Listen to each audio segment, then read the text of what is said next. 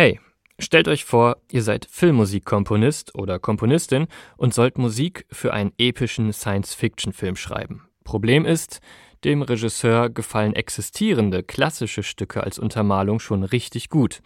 Wie überzeugt ihr ihn jetzt, doch euren Score zu nehmen? Und damit sind wir gleich im Thema.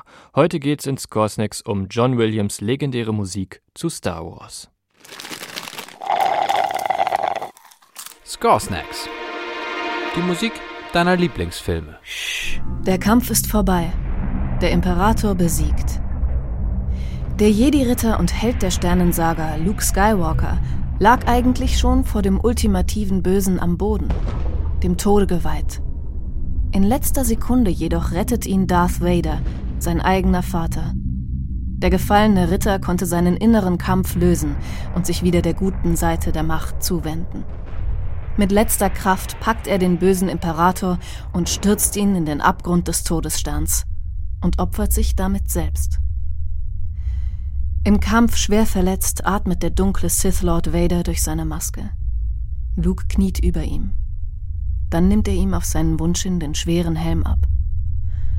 Vader will seinen Sohn noch ein letztes Mal mit seinen eigenen Augen sehen. Luke weiß, ohne diesen Helm kann sein Vater nicht überleben. Er will das nahe Ende noch nicht wahrhaben.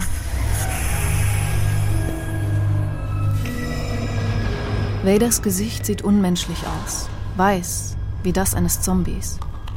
Luke ist schockiert und er realisiert, sein Vater ist nun nicht mehr zu retten. Dann stirbt der Antagonist der Star Wars-Filme in Lukes Armen. Das personifizierte Böse in der schwarzen Rüstung, eine Kultfigur – am Ende aber doch geläutert, erlöst und verantwortlich für das Happy End.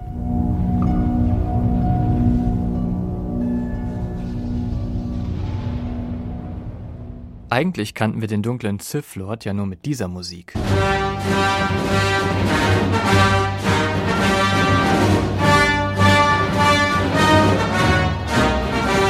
Von dem Moment an, in dem Darth Vader seine Wandlung erfährt, verschwindet seine Brutalität, seine Monstrosität und damit auch sein martialisches Musikmotiv.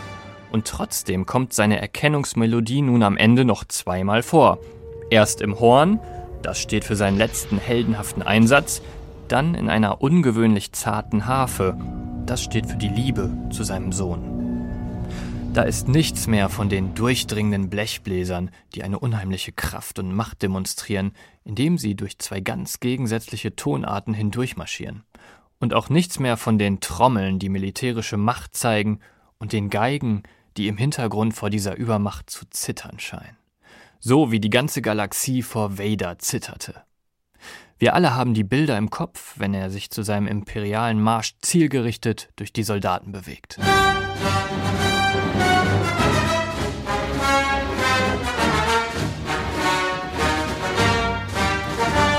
George Lucas, der Schöpfer der Star Wars-Saga, stellte sich einen Soundtrack aus klassischer Musik zu seinen bahnbrechenden Filmen vor. Ähnlich wie es Stanley Kubrick bei seiner Odyssee im Weltraum nur ein paar Jahre zuvor getan und damit ein neues Zeitalter der Science-Fiction-Filme eingeläutet hat.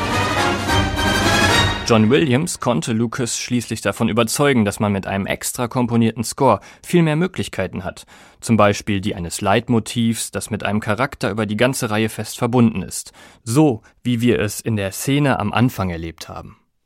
Und trotzdem wird man den Eindruck nicht los, dass Williams sich stark an Stücken orientierte, die Lucas vielleicht als Platzhalter einbaute.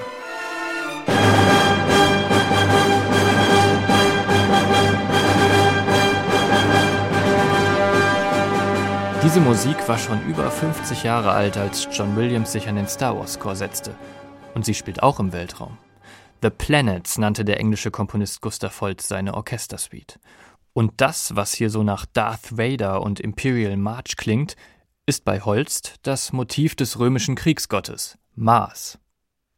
Naheliegend also, sich hier die Inspiration für den Klang des Kriegstreibers in Star Wars zu suchen, Darth Vader. Klar sind Parallelen dazu in vielen Filmmusiken zu finden, und Williams gibt diese Inspiration auch ganz offen zu. Weiteres Beispiel gefällig? So klingt die Ouvertüre zu King's Row von Erich Wolfgang Korngold aus dem Jahr 1942.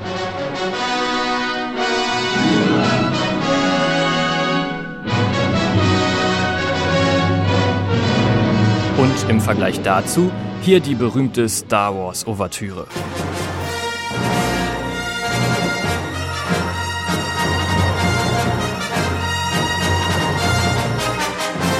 Das ist ein Grund, warum diese Star Wars Musik so gut funktioniert. Sie gibt uns ein vertrautes Gefühl in einer vollkommen fremden galaktischen Welt. Doch die Musik steht in Star Wars meist für die Gefühle und die sind gleich, ob bei Lisa Müller aus Wanne Eickel oder bei Luke Skywalker in seinem Weltraumjäger. George Lucas und John Williams wollten diesen Effekt genau so erzielen. Wir sollen an Theater denken, das goldene Hollywood-Zeitalter und in der Stimmung sein für große epische Geschichten. Wie die von Luke und seinem Vater Darth Vader, dem die Musik am Ende wieder das menschliche Gesicht von Anakin Skywalker gibt. Scoresnacks ist ein Podcast von SWR2. Produktion Malte Hemmerich und Jakob Baumer. Redaktion Chris Eckhardt und Henriette Schröers. Sprecherin Henriette Schröers. Wir haben die Musik deines Lieblingsfilms noch nicht besprochen. Das lässt sich ändern. Schick uns einfach eine Mail an podcasts.swr2.de.